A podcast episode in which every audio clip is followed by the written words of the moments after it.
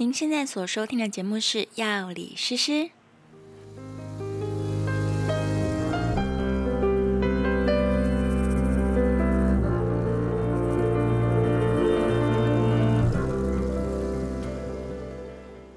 Hello，大家好，我是诗诗，非常开心呢，我们又来到了最新的一集节目，哈哈哈哈。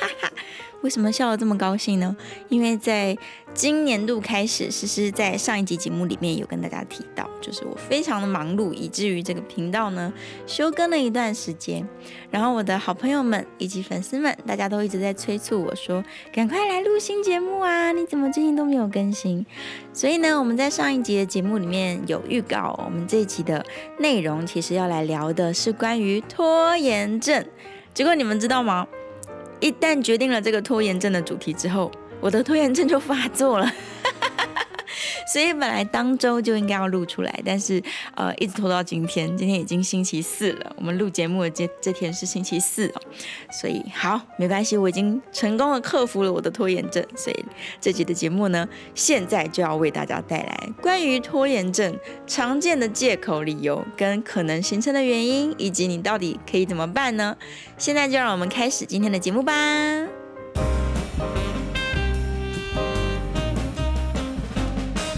好，我们先来聊聊，就是常见的拖延症，你自己给自己的理由有哪一些？我想应该很多人都是有类似的症状。第一个可能是，嗯。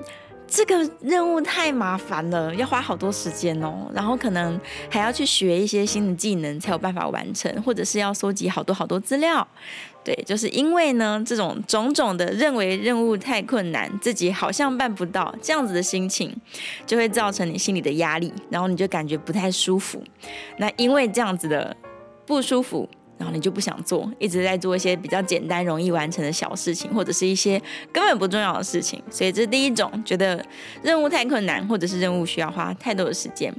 然后还有另外一种人呢，是他现在好像没有准备好要做这件事情的心情，对，就是非常看心情做事的人。例如说啊，我每次一要来开始做，我就饿了，或者是我好累好累哦，这个明天再开始好了，就是各式各样的。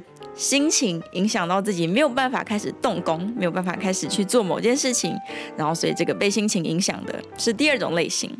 再来第三种类型的人呢，是那种超级爱做计划的人，就是计划计划通，他可能会觉得我在开始做任何事情之前，我都一定要呃。你详细的计划，然后收集大量的资讯，然后再按部就班，一步一步一步的来做。那如果没有计划，我就没有办法做事。所以他就花了好多好多好多时间，做了一大堆长篇大论的计划，但始终就是没有开始。嗯，所以这种计划通可能是第三种类型。啊、还有另外一种人呢，他就是一直高估自己的能力，觉得说，哎、这个很简单啦，这根本不需要一个礼拜，两天就好了。然后就拖拖拖拖到最后两天才开始做，然后两天拖到最后两天的时候，他可能又觉得说啊，没关系啊，这我明天两个小时就做完了。然后呢，就造成他来不及做完，就是把任务想得太简单，把自己的能力想得太高，这可能是另外一个类型。嗯，大概以上这几个比较常见吧。那也许还有一个类型的人，他们是特别悲观，他就是觉得自己一定没有办法做好。一定没有办法完成这，反正我就是懒，我就懒，我干脆不要做，然后到最后就是真的没有完成这样。好，所以摆烂型可能也是一种，嗯，所以这些呢，可能都是一些常见的造成你不想做事、拖拖拉拉、拖到最后一刻，或者是根本就没有去做可能的原因。这些都是常听到的关于拖延症的借口。有没有讲中？我刚刚说的这几种类型当中，有没有就是你常见的状态呢？好。其实试试自己的话，我可能比较常见的是，嗯，感觉不舒服，我也蛮常发生的，就觉得啊，天哪，这好好难哦，好麻烦哦，然后先不想要碰麻烦事，先去把简单的做完，所以我可能是怕麻烦的类型。那不知道正在收听节目的你是属于哪一种类型的呢？欢迎留言告诉我。OK，好，我们稍微休息一下，下个阶段我们来聊聊就是。呃，心理教授或者是专家们，他们认为拖延症到底是什么原因造成的呢？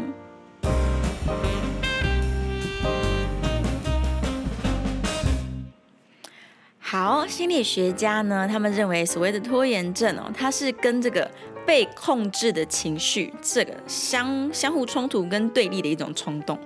然后有一个小小的故事可以举例哦，就是你如何去理解说他产生拖延症的原因，是因为他不想被控制。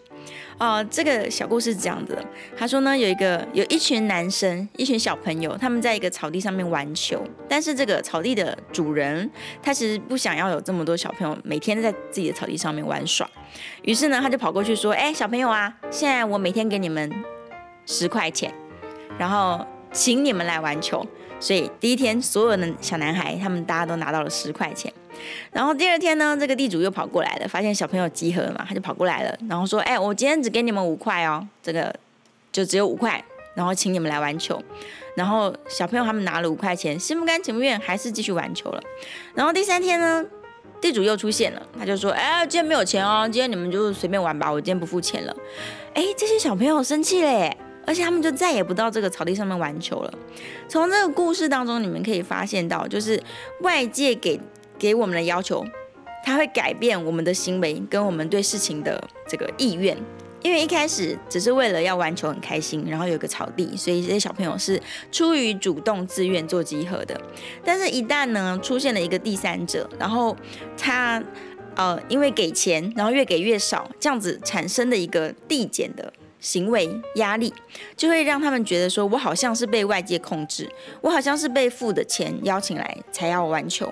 那现在他这样子压榨我们，他突然不给钱了，我们很生气之类的，就是你的心里会产生各式各样想要对抗的冲动，然后就会造成你不想去做事情。所以这个是心理教授认为一个根深蒂固在心理层面会造成你想要拖延事情，你想要反抗去做事的原因。然后有一个非常有名的 TED 演讲，他就是在解释关于拖延症的心理状态。我觉得这个演讲非常非常精彩好看，很推荐大家可以去搜寻来看一下，或者是我把链接呃稍晚再贴在 IG 给大家，还有我们的这个呃节目的叙述当中。好，这个演讲当中是这么说的，他说我们大脑里面呢其实住着三个角色，那平常的时候呢有一个很理智的自己，以及一只猴子。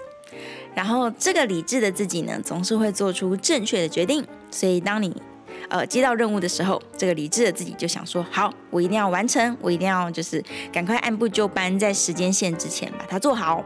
但是旁边这只猴子呢，它只关心一件事情，就是简单有趣。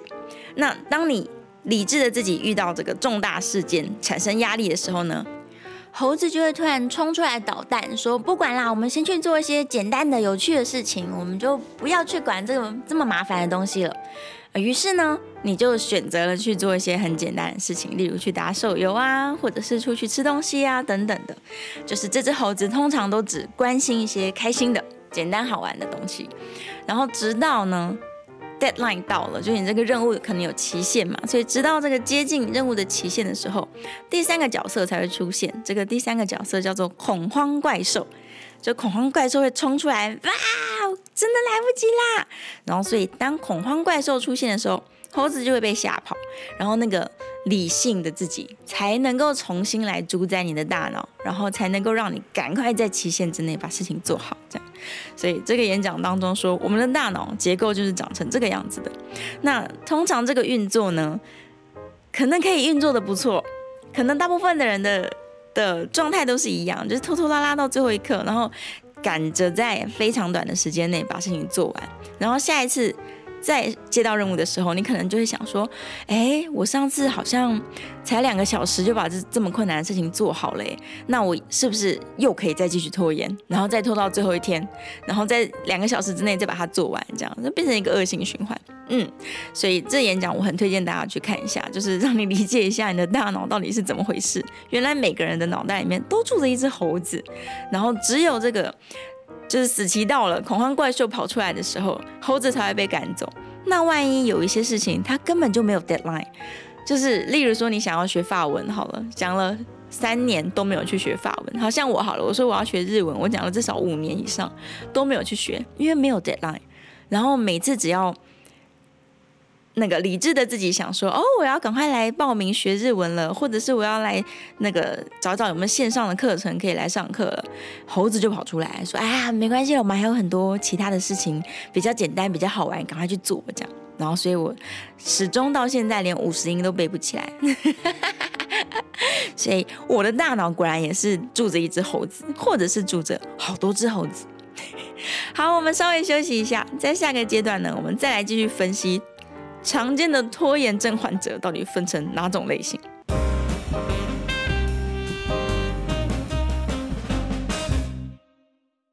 好，我们常见的拖延症患者呢，大概有可以分成三种状态。第一种比较正向，然后他可以就是比较正面、比较有鼓励的意味在里面。就是这种人，他认为拖到最后才完成任务，而且我在很短的时间之内就做完了，而且还做得不错，这样子很有成就感。就是很有快乐的感觉，所以他们非常享受在最后一刻压线完成任务，而且还做得蛮不赖的这种心情。这第一种比较正面。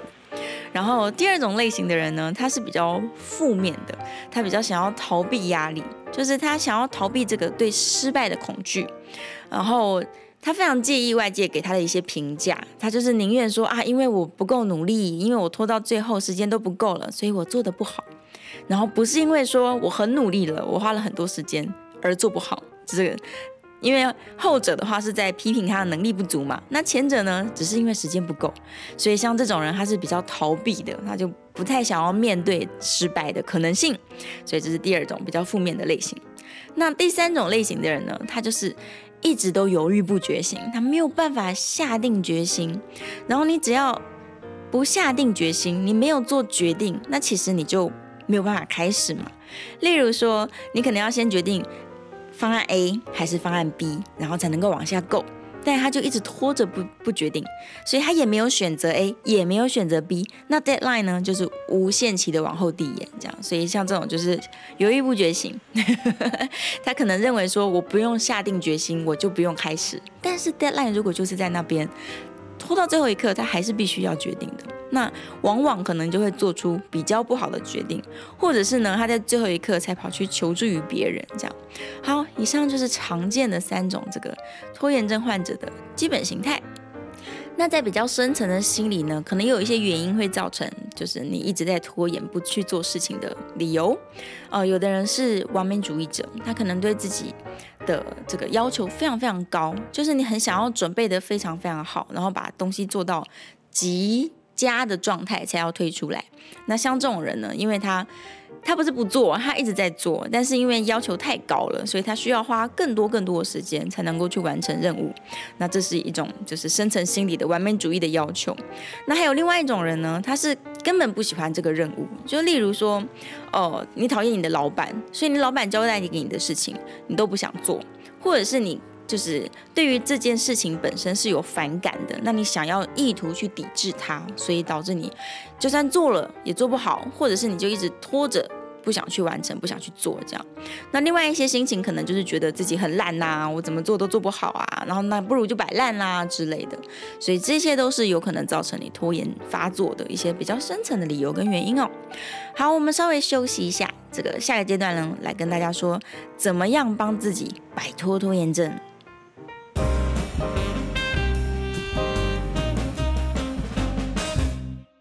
好，现在呢，就给大家一些如何克服拖延症的小小的建议哦。